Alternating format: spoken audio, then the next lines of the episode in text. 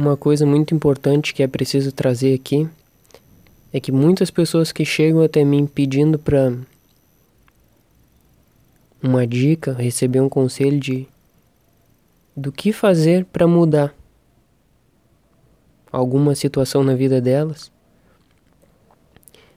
eu percebo que a totalidade das pessoas simplesmente ignora o que vem passando e deseja simplesmente passar tudo aquilo sem aprender com aquilo. Por isso elas repetem, e repetem e repetem a mesma situação. Se alguma coisa está acontecendo e está se repetindo, é porque a pessoa não aprendeu. Toda vez que a pessoa aprende, compreende, observa, ou resolve algo, aquele algo nunca mais se repete da mesma forma.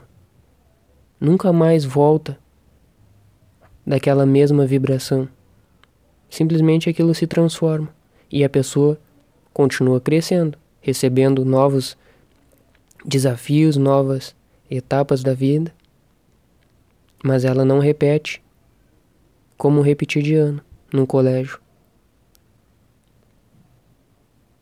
O que eu indico é que cada pessoa passe a observar o que vem desejando mudar. Porque a própria observação do que ela deseja mudar vai mostrar para ela o ponto principal que ela precisa realmente evoluir, melhorar compreender, se transformar. Talvez ela tenha problemas no relacionamento. Aí ela deseja mudar as formas do relacionamento, os resultados, a força, sem observar por que, que ela está passando por aquilo.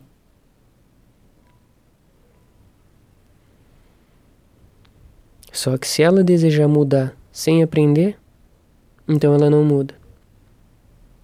Agora, se ela observar sem desejar mudar, aí ela muda. Talvez a pessoa estava tentando controlar a outra, manipular.